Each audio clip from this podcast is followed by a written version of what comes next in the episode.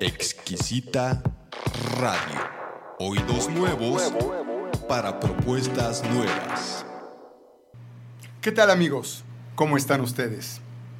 Si usted tiene la enorme responsabilidad de transmitir un mensaje a un público, a una audiencia, o de manera interpersonal, o si usted es profesor, empresario o pastor, debe de hacerse la siguiente pregunta, si realmente su mensaje está conectando con su audiencia, sobre todo con esta audiencia del siglo XXI.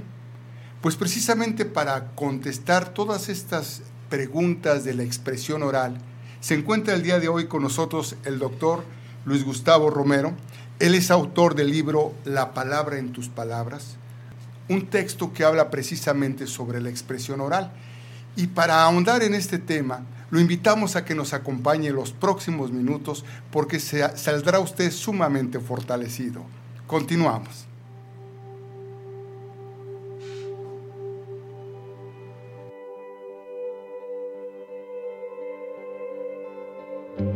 Bienvenidos a la proclamación de la palabra en tus palabras, un programa en donde compartiremos el sentir, el pensar, y el actuar de predicadores, líderes y maestros ante los desafíos que demanda el púlpito del siglo XXI.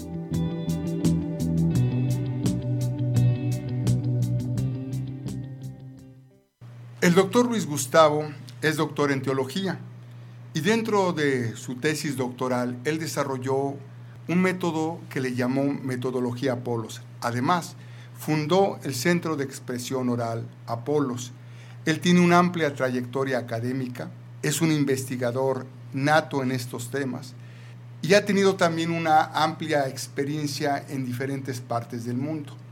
Él ha vivido en Israel, conoce poblaciones interesantísimas. En cada una de estas poblaciones él ha investigado y como resultado de su tesis doctoral presenta estos textos.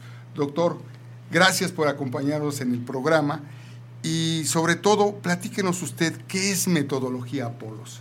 Gracias, gracias Wolfgang, gracias por invitarme, me siento muy agradecido y gracias a todos ustedes por estar sintonizándose. Como lectores estamos muy acostumbrados a las cinco leyes de liderazgo, las 24 leyes que te van a sacar de la crisis y todos esos son conceptos un proceso, a diferencia de los conceptos, es de que te va a llevar a través de un enriquecedor proceso en el cual tú siempre vas a saber a dónde estás y a dónde vas en la comunicación de tus mensajes. Y eso a consecuencia te va a permitir estar cómodo y en control todo el tiempo que tú estés tratando y elaborando un mensaje. ¿De dónde sale Apolos? ¿Es usted un fanático de la mitología griega? Todo lo contrario, Wolfgang, todo lo contrario. Apolos tiene que ver con un personaje bíblico sacado de Hechos 18 y es el único referente en toda la Biblia como una persona muy elocuente. Entonces Dios me dio esa facilidad de crear a través de este nombre, de este personaje bíblico de principios de siglo, destacado por sus dotes de comunicación, y formé un acróstico. Un acróstico es que cada letra significa algo, y en este caso, cada letra es una herramienta de comunicación. Con cada letra te enseñamos qué hacer en cada momento y en cada lugar de la estructura de tu mensaje. O sea, tiene un concepto puramente didáctico. Así es. Bien, y en cuanto al libro, ¿de qué trata el libro? Bueno, el libro trata sobre un tema de expresión oral. No tiene nada que ver con doctrina. La expresión oral en la teología se le denomina homilética. Entonces es un libro de homilética. Pero no le quise nombrar de homilética porque es un texto vanguardista.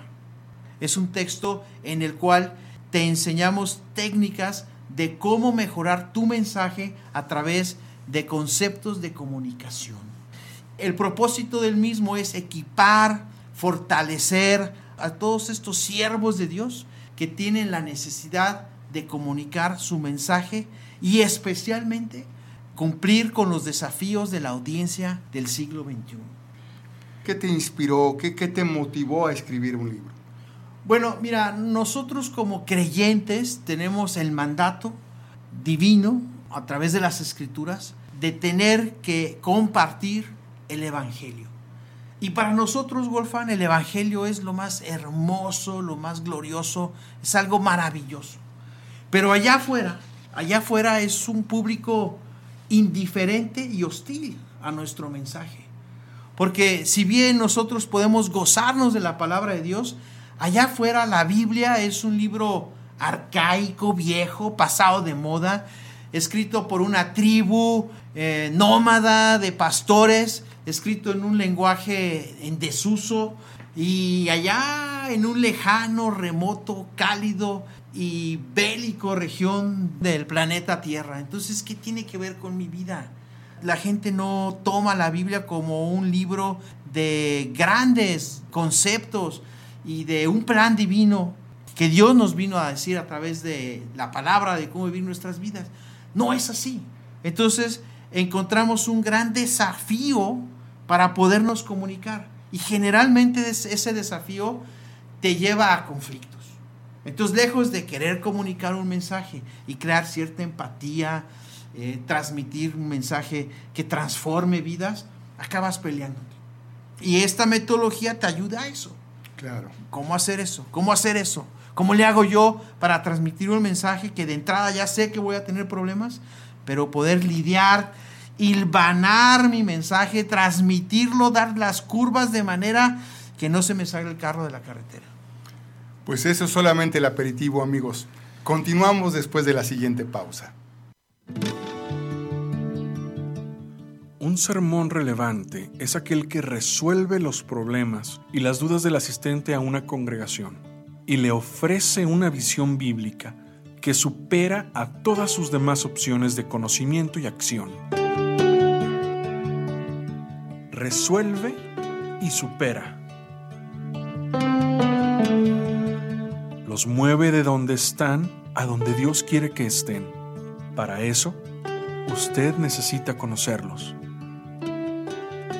Saber qué es lo que les quita el sueño ¿Qué es lo que les saca una sonrisa?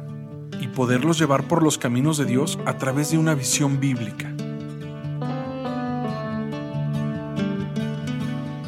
En el libro La palabra en tus palabras, basado en la metodología Apolos, compartimos un proceso de expresión oral vanguardista que le ayudará a superar los retos que ofrece la congregación del siglo XXI.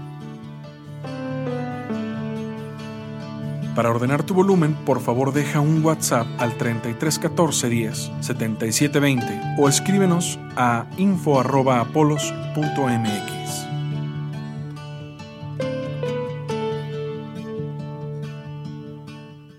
Estoy tratando de entender que todo tu trabajo, todo tu esfuerzo de investigación es porque tú a través de, de ello descubriste que las audiencias son diferentes que actualmente debemos de conectarnos de una manera totalmente eh, diferente a la que, la, que tradicionalmente se hacía. ¿Es así? Totalmente, totalmente, Wolfgang. Y tocas un punto importantísimo. Yo le digo a mis alumnos, debes de estar consciente, ocupado y preocupado por dar un mensaje que sea atractivo a las audiencias del siglo XXI. ¿Y qué es lo que pasa? Siguen haciendo los mensajes de manera tradicional. A mí mismo me pasó. Yo cuando quise capacitarme para dar un mensaje, me puse a leer y literalmente te digo, cientos de libros de homilética, de comunicación, de expresión oral, todo lo que tuviera que ver con el ejercicio como comunicador. ¿Y qué me di cuenta? Que todos los libros están escritos hace 50, 60 años. ¿Y qué es lo que pasa, Wolfgang? El mismo idioma español es diferente como lo usaban nuestros bisabuelos y abuelos, a como lo usamos nosotros, inclusive a como lo usan nuestros hijos.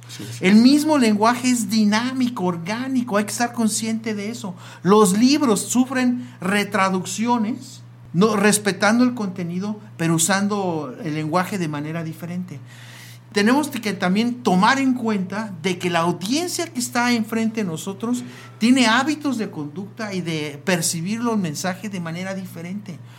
ya no tienen el mismo respeto a la autoridad.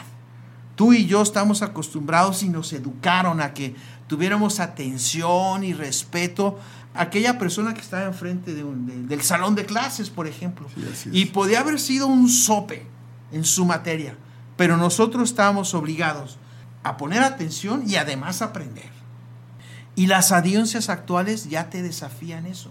Ellos toman la carga del interés y del mensaje no hacia ellos, sino a quien lo está dando. Ellos dicen, el que está ahí enfrente tiene la obligación de que yo esté interesado en su mensaje y no al revés. Entonces, desafían a la autoridad. Tienen una capacidad muy corta de poner atención. Cualquier cosa los distrae. Y su memoria es a muy a corto plazo. Entonces, yo le digo a los comunicadores, tomando en cuenta esto, ¿qué estás haciendo para cautivar a esas audiencias? A ver, siento un parteaguas. Por una parte, me hablas de una escuela tradicional, de esta cantidad de textos que tú investigaste y sacaste conclusión, y de la escuela, de tu metodología, de la metodología Polos. a, a, fin de que quede claro a nuestra audiencia, ¿nos podrías poner un ejemplo? Sí, claro, con mucho gusto. Mira, voy a meterme aquí en un concepto disruptivo, pues ya que me preguntas, ¿no? Para crear de veras una, un concepto diferente en las personas. La metodología o la escuela tradicional te enseña a que el contenido y la información es lo más importante de un mensaje. Entonces aquí le dan la pauta, le dan la palabra a todos aquellos que saben del tema, catedráticos, doctores, ellos saben.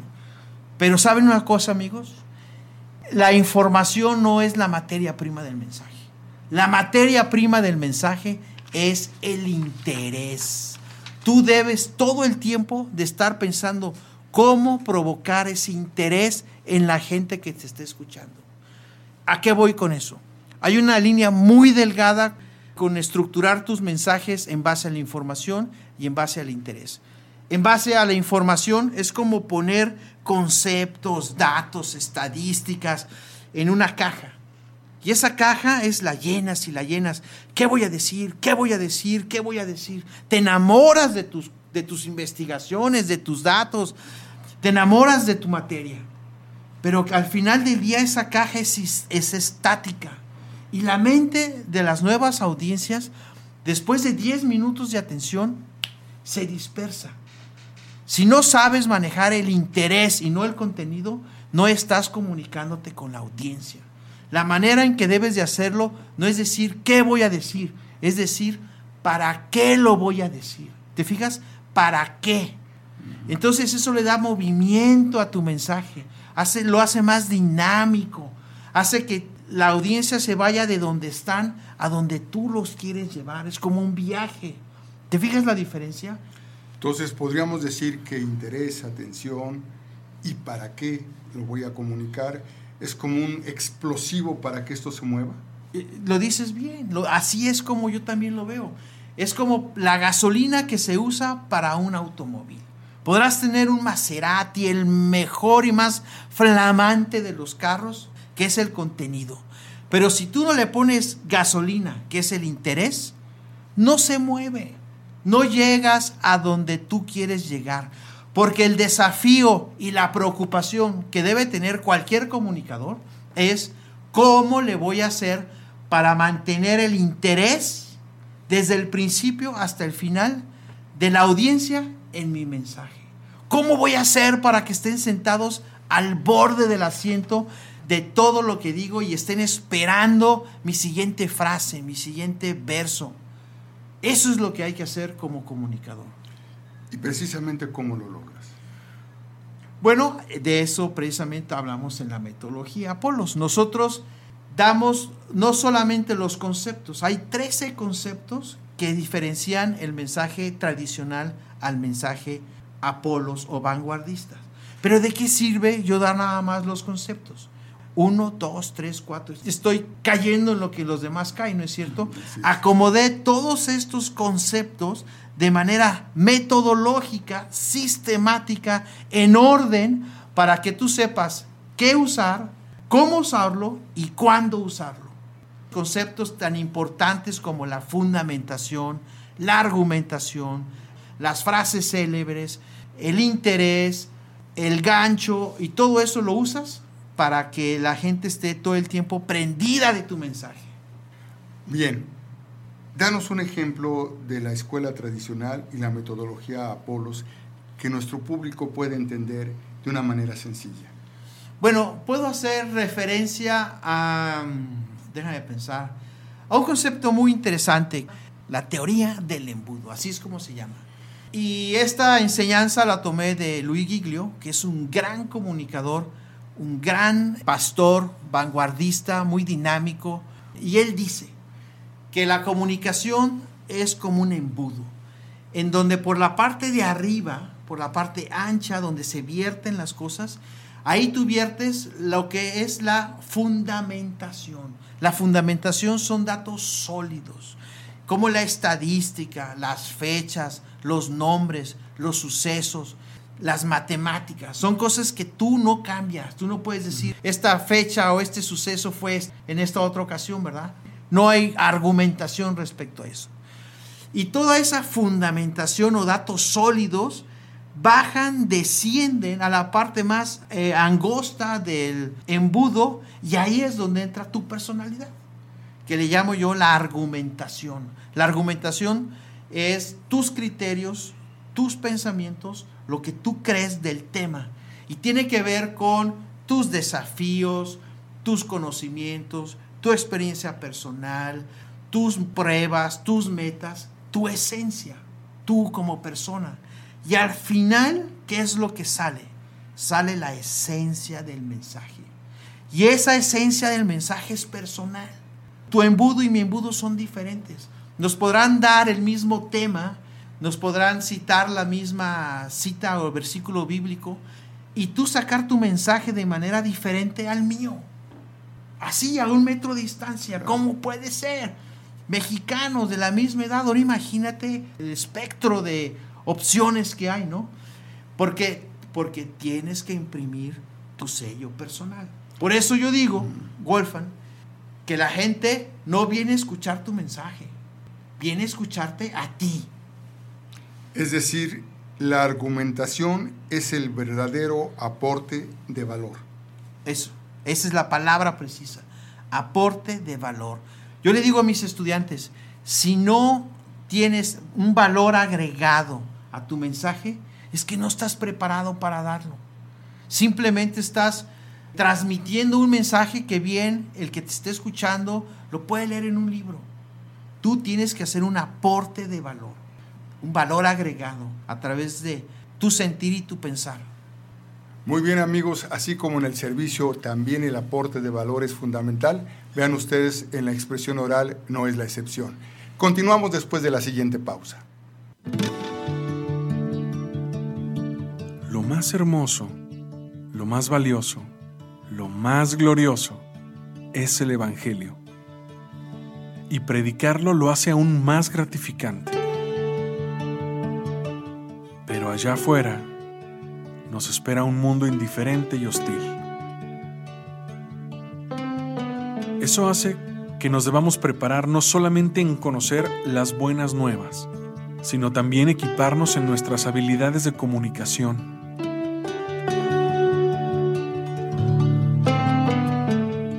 En el libro La palabra en tus palabras, basado en la metodología Apolos, te equipamos para ganar la atención de una audiencia ya saturada de mensajes, a través de una técnica de comunicación vanguardista.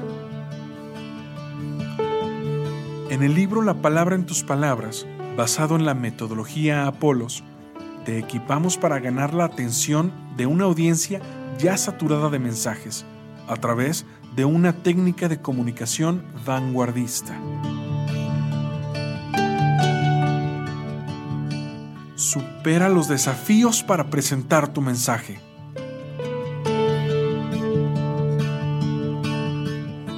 Para ordenar tu volumen, por favor deja un WhatsApp al 3314 10 7720 o escríbenos a info.apolos.mx. Luis, yo observo que la metodología Polos y la palabra en tus palabras, eh, mi percepción es que probablemente esté diseñado para comunicadores ya avanzados. Dentro de esto es asimilable a un principiante que tiene miedo a hablar en público, que tiene muletillas, que tiene vicios, que el pánico escénico es fundamental para él y no lo puede vencer. Es decir, a través de este texto podemos evitar esos vicios. Mira, te voy a contestar en base a la experiencia. Yo este taller lo he impartido a X número de gente y me ha tocado dentro de mis grupos gente ya con muchas tablas, pastores o comunicadores muy experimentados. Y dentro del mismo grupo, gente que está abajo del asiento porque no quiere pasar a hablar en público, le tiene pánico al micrófono. Y me ha tocado que ambos, tanto el predicador experimentado como el nuevo, aprende. Porque se entiende que una persona diga, bueno, yo realmente siento el llamado, tengo la motivación para para dar el mensaje, ya sea en el púlpito o ya sea como un maestro que quieres compartir tus conocimientos o como líder que quieres saber estructurar tus mensajes y o no sabes estructurarlos o tienes pánico escénico, te sudan las manos, te tiemblan las piernas o no sabes qué hacer, no sabes cómo empezar. Este libro te ayuda. Este libro al principio, la primera lección, tiene que ver con qué hacer antes de subirte al púlpito, qué hacer cuando estés en el púlpito y qué hacer después de que te bajas del púlpito. Todo un proceso. Yo le hago la pregunta a mi audiencia, ¿cuándo empieza tu mensaje? ¿Empieza cuando te subes al púlpito? ¿Empieza cuando llegas a la iglesia? ¿Cuándo termina tu mensaje? Una vez que lo acabas de decir todo o todavía más allá. Son preguntas que analizamos y se gozan los predicadores, comunicadores avanzados en compartir experiencias con los nuevos y los nuevos están realmente tomando notas a mil por hora porque es oro molido toda esta información. Y no te puedo hacer referencia a todos los conceptos y consejos que damos, pero sí te puedo decir una frase en la cual yo puedo sintetizar toda este, esta información que sería, no dejes que nada se interponga entre tú y el mensaje. No dejes que nada se interponga entre tú y el mensaje. ¿A qué te refieres? Bueno, cuando tú vas a dar un mensaje existen tres tipos de distractores, emocionales, psicológicos y físicos. Por ejemplo, un factor emocional. Tú vas a dar tu mensaje, ya estás yendo para allá y de alguna forma, porque pasa, surge un problema en la familia. O pasa algo con tu automóvil. O al lugar donde fuiste a comprar gasolina o cualquier cosa tuviste un inconveniente. No te enganches. Déjalo pasar. Porque si tú pones atención a eso, pasas un coraje, si te distraes, entonces estás haciendo que algo se interponga entre tú y el mensaje. Algo que pasa muy seguido en las conferencias o los talleres que doy, yo vigilo de manera personal qué es lo que se va a dar de comer a la gente. Porque en la iglesia pues somos muy espléndidos y nos gusta dar el platillo regional. Entonces, generalmente es un platillo pesado y condimentado. Entonces, ¿qué va a pasar si tú eres un orador en la tarde? Pues la gente se te va a estar durmiendo. Es natural, es natural. Pero la gente no pone atención a eso. Entonces, no permitas que nada se interrumpa entre tú y el mensaje. Vigila qué van a comer, vigila qué van a desayunar. ¿Te fijas? Y así hay centenares de consejos y experiencias. Es cierto, tienes razón. Nosotros no cuidamos el antes, el durante y el después. Y también en este momento me surge una gran oportunidad y potencialidad en manejar de esta misma manera los mensajes que transmitimos a través de las redes sociales. Muy bien. ¿Y tu mercado específicamente cuál es? Bueno, yo, yo considero que todos en algún momento de nuestra vida tenemos la oportunidad de pasar de donde estamos a donde queremos estar a través de, un, de una buena comunicación, a través de transmitir un mensaje claro e impactante. Por ejemplo, en una entrevista de trabajo, pedirle el casamiento al amor de tu vida, dar a conocer un proyecto ante posibles inversionistas, no solamente dirigirte a una audiencia, o sea, tú puedes cambiar tu vida a través de la comunicación. Y yo les digo a todas aquellas personas interesadas en la metodología, que la expresión oral sea un eslabón importante en la cadena del éxito, porque en algún momento lo vas a usar. Claro, aquellas personas que están eh, solicitadas por ya sea su puesto o cualquier cosa, como un pastor, un comunicador, un maestro, pues esto les cae como anillo al dedo, ¿verdad? Pero indirectamente yo invito a que lo lean los padres de familia, los hijos, cualquier persona que tiene necesidad de comunicarse. Es muy buen material. Qué interesante, amigos. Yo realmente creo que si usted tiene amigos que aprecia, regáleles el libro. Y si también tiene enemigos, regáleles el libro. A los amigos los hará más amigos y a los enemigos probablemente los convierte en amigos. Creo que con lo que estamos escuchando puede ser un libro aspiracional en donde usted tenga transformaciones importantes en su vida, porque se puede comunicar y puede proyectar y transmitir e inspirar a la acción. Muy bien, eh, nosotros continuamos después de la siguiente pausa.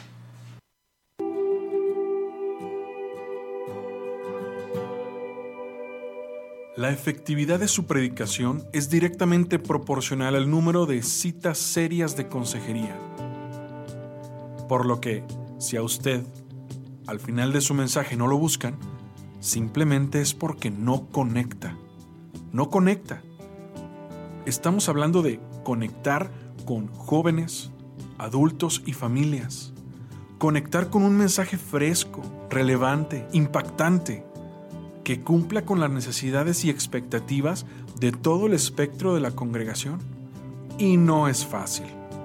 Por eso dedicamos años a la investigación de técnicas de expresión oral que le permitan ofrecer un mensaje digno como emisario de Dios e impactante como pastor de una iglesia.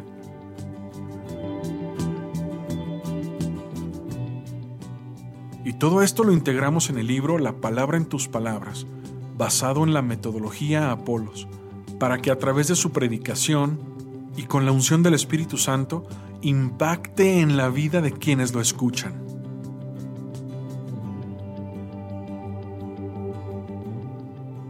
Para ordenar tu volumen, por favor deja un WhatsApp al 33 14 10 77 20 o escríbenos a info@apolos.mx. Luis Gustavo, eh, ahorita que regresamos del corte me quedé pensando que muchas veces asistimos a una conferencia, a una clase, eh, a una predicación y el mensaje se nos olvida. Es decir, hay verdaderos mensajes que al escucharlos te proyectan, te, te, impactan, pero conforme pasa el tiempo se olvidan. En la metodología Apolos, ¿hay alguna herramienta que permita que este mensaje pueda permanecer más en tu memoria y a través del tiempo? Pues mira, me hace una pregunta fundamental, porque creo que todo comunicador debe de estar preocupado porque sus mensajes permanezcan en la mente de aquellos que lo están escuchando. Debe ser algo que te tenga interesado en implementar en tus mensajes, porque tiene que ver con estadística. La mente se dispersa. Después de 10 minutos, si no, si no le captas con la atención, se va, simplemente. La estadística también habla que cuando la gente ya llega al estacionamiento, ese mismo momento ya se olvidó de gran parte de tu mensaje. Y para la siguiente semana ya se olvidó hasta el 90% de tu mensaje.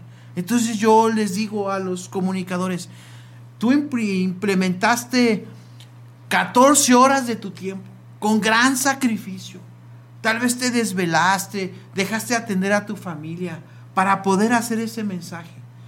Y debes de estar consciente de estas limitantes que tiene la mente. La gente se va a olvidar tu mensaje. Debes de estar preocupado en este aspecto. ¿Qué estrategia de comunicación tú tienes en tus mensajes para que la gente no se olvide de ellos? ¿Qué haces? ¿Y qué crees que me contesta? No, pues No gustaría- saben. No tienen ninguna estrategia. Increíble. Sería como si a mí me pagas, haz de cuenta, el, mier- el viernes y yo para cuando llegue a mi casa ya no tengo el 50% del dinero. Dirías, oye, yo tengo que hacer algo respecto a eso, ¿no? ¿No? Sí, claro. O sea, tengo que llegar con todo. Eh, Pero no es así. Entonces, en la metodología Polos diseñamos una estrategia muy efectiva que se llama Sígueme. ¿Cómo hacer que tus mensajes sean memorables y replicables? Memorables que la gente se acuerde de una manera clara y precisa de lo que hablaste. Ah, sí, la plática fue de tal o cual tema. Así, contundente. Y para que la gente lo pudiera compartir con las demás personas. Porque yo te invito, Wolfgang, ¿no sería maravilloso que tu mensaje pudiera salir de las cuatro paredes de donde tú lo diste? Que pudiera ir más allá, que cada una de las personas a las cuales tú le transmitiste tu mensaje pudiera replicar tu mensaje a sus familiares, a sus compañeros de trabajo, a donde fuera. Hay que ser ambiciosos con nuestra participación como proclamadores de la palabra de Dios. Y creo que sí se puede. Y sí existe una técnica que se llama sígueme. Perfecto. Eh, yo estuve eh, observando tu libro y veo que dentro del formato y del diagramado tú haces mucho uso de las citas. ¿Por qué? Me tomé casi cinco años en leer todos estos libros. No solamente es leer, sino que también tienes que tener un método, un sistema para que todo lo que leas lo puedas tener de una manera sistemática y puedas recurrir a, a tu información, hacer una síntesis y como digo yo, ¿no? Pues aportar valor. Y no quise que se perdieran todas estas citas y todos estos refranes, conceptos y pensamientos de gente clásica, de la iglesia primitiva, como pensadores también modernos. Entonces los capté, los acomodé para que fueran también un valor agregado en este volumen para todos aquellos que los leyeran y pudieran deleitarse con citas de padres de la iglesia, de predicadores de la reforma, de predicadores modernos, de comunicadores en general, citas bíblicas, referencias que hace de temas de comunicación el apóstol Pablo, el mismo Jesús. Muy bien. Mira, yo me tomé la libertad de, de apuntar algunas que a mí me gustaron Ah, gracias. y este, me gustaría compartírselas a- al público, sobre todo por la fuerza que pueden tener. Se las comparto.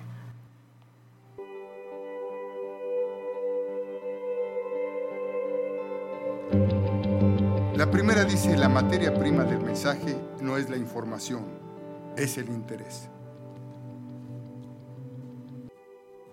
Más poderoso es un buen testimonio que una buena presentación.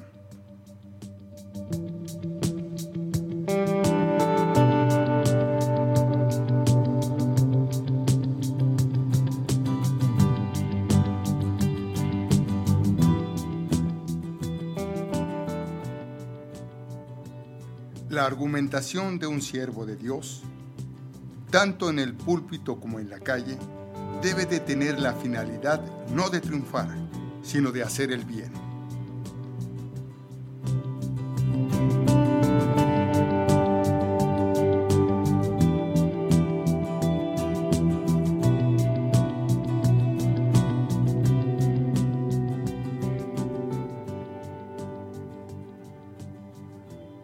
Creo que muchas de las personas que nos están haciendo favor de escucharnos tienen la intención o la voluntad de escribir un libro. Para ti, ¿cuál fue el principal desafío? Bueno, creo que escribir un libro es como estar embarazado. Tú no puedes decir, ah, ya para mañana voy a tener un hijo, ¿verdad? Es un proceso. Tienes que tener la concepción, el desarrollo, hasta que el libro por fin sale. Tiene que ver con tu preparación. O sea, yo para escribir este libro, y como dicen los grandes escritores, eh, no porque yo sea uno de ellos, pero aprendí de ellos, me tuve que meter en lo que ellos piensan, cómo viven, cómo es su proceso para escribir un libro. Ellos dicen, el escritor nace de un buen lector. Para escribir un libro tienes que primero leer. Y sí es cierto, cada hoja que tiene este material, atrás de cada hoja hay cientos de notas, muchos textos escritos y estudiados. Es una ardua labor, es complicado. Pero no me vas a creer. El reto más grande, el reto más grande es la distracción. Es lo que más te impide escribir un libro. La gente dice, por ejemplo, esto del coronavirus, ¿no? Ah, si tú no escribiste un libro, si tú no tienes una nueva destreza, si tú no leíste cinco libros, pues de nada sirvieron lo del coronavirus. No es cierto, es mentira. Porque la gente va a escribir un libro con o sin tiempo. Te pongo un ejemplo. Pablo escribió sus cartas en las peores de las condiciones, en una celda, imagínate, del siglo primero ¿Qué puede haber estado peor que eso? En condiciones de luz, salubridad, alimentación. Me imagino que hasta ratas había ahí. O por ejemplo, el escritor de la Biblia, la primera Biblia en español, Casero Reina, él escribió esa traducción en situaciones muy, muy complicadas. Lo estuvieron persiguiendo durante toda su vida en país y en país, en país y en país. Y eso no lo impidió escribir un libro. Colegas míos me dicen que escriben los libros subidos en el camión, se despiertan a la mitad de la noche. O sea, es un llamado que tú ya tienes y lo tengo que hacer, lo voy a escribir. No es, bueno, pues ahora que ya tengo tiempo o ahora que me jubile, ahora que vengan las vacaciones. No, lo vas a escribir porque lo vas a escribir. Y la distracción es el principal, digamos que, barrera, ¿no? Te llaman a cenar, ya tienes que bajar a cenar y pues ya no estás escribiendo. Estás queriendo escribir y te dan ganas de ir al baño y vas al baño. Ya estás empezando a escribir tu texto y suena el teléfono, no lo voy a contestar. Vuelve a sonar y, bueno, son las 10 de la noche, si alguien llama a esta hora es de que es importante, ¿no? Contestas, ves y es tu mamá. Pues ¿cómo no le vas a contestar a tu mamá? Es, o sea, mamá solamente hay una, ¿verdad? Distracción tras distracción. Y tienes que estar muy concentrado. Por ejemplo, llegas a hacer una investigación y te metes a internet y después de una hora ya estás navegando en otras cosas. No, no, tienes que tener esa disciplina. Investigo eso y regreso a lo que voy. Bien, yo veo que el libro es una parte, pero también la temática que nos has explicado en todos estos minutos requiere de ejercicios. ¿Tú desarrollas algún tipo de, apoyo adicional al libro para poder transmitir la palabra en tus palabras? Bueno, debo ser muy honesto contigo, Wolfan, y con aquellos que nos escuchan. El libro, el libro como una herramienta didáctica, yo pienso que tiene un propósito al principio que digas, ah, me interesa, quiero ejercitar mi capacidad de comunicación. Lo compras y la manera adecuada de hacerlo, completa, es a través de un taller, porque yo tengo una frase que dice, toda presentación sin una demostración es pura conversación. ¿A qué voy con eso? Tú tienes que demostrarle a la gente cómo se hace. Mira, así se hace de manera tradicional y así se hace de manera polos. Así es una manera vanguardista y así es una manera común de hacer las cosas. Y no nada más te lo hago yo y te lo demuestro, sino hazlo tú. No hay mejor manera de aprender las cosas sino haciéndolas tú mismo. Entonces, en un taller te permite aprender la teoría, la demostración, la interacción y se hace una situación más didáctica. Claro, por una parte lo sé hacer, pero aparte tengo el texto que me refuerza conceptos, como tú dijiste, y sobre todo esta parte de la argumentación que se me hizo fundamental. y, si me permites interrumpirte, Wolfgang, e inclusive en el libro hay ejercicios que los puedes hacer tú mismo o en grupo, los hacemos en el taller o en los cursos, y también hay temas de debate queremos ser disruptivos, queremos romper paradigmas. Entonces, hay temas ahí muy interesantes donde yo pretendo que la gente diga, oye, de veras, no se me ocurría eh, hacerme esa pregunta. ¿Cuál será la respuesta? Y ya hacerte esa pregunta y ser explorativo en ese tipo de conceptos que nunca los habías hecho, se me hace enriquecedor.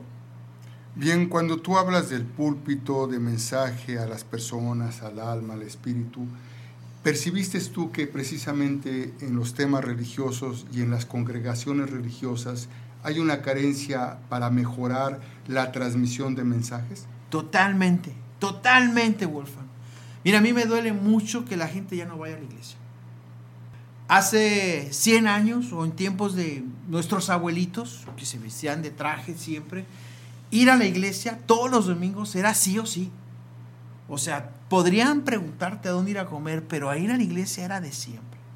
Y ya con nuestros papás, pues ir a la iglesia era opcional. Igual vas, igual no vas. Un domingo sí, un domingo no. Papá va y mamá no, y así, ¿no?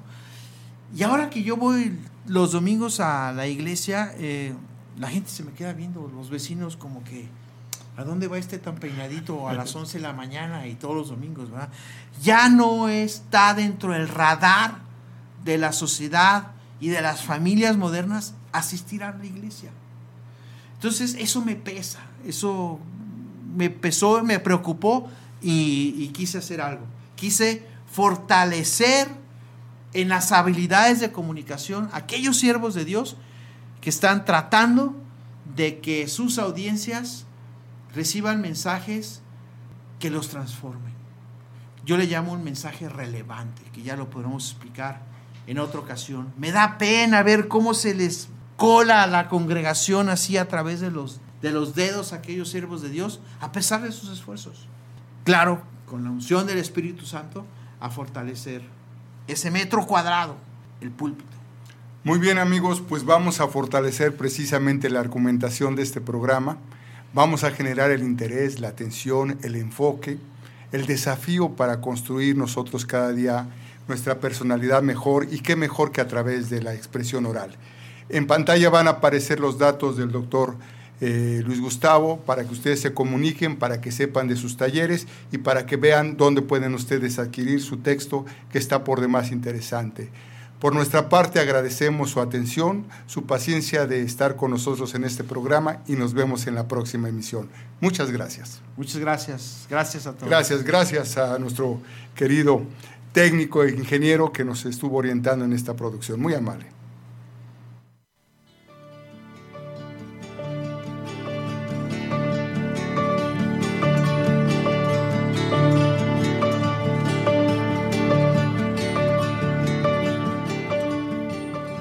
¿Qué le ha parecido el podcast de hoy?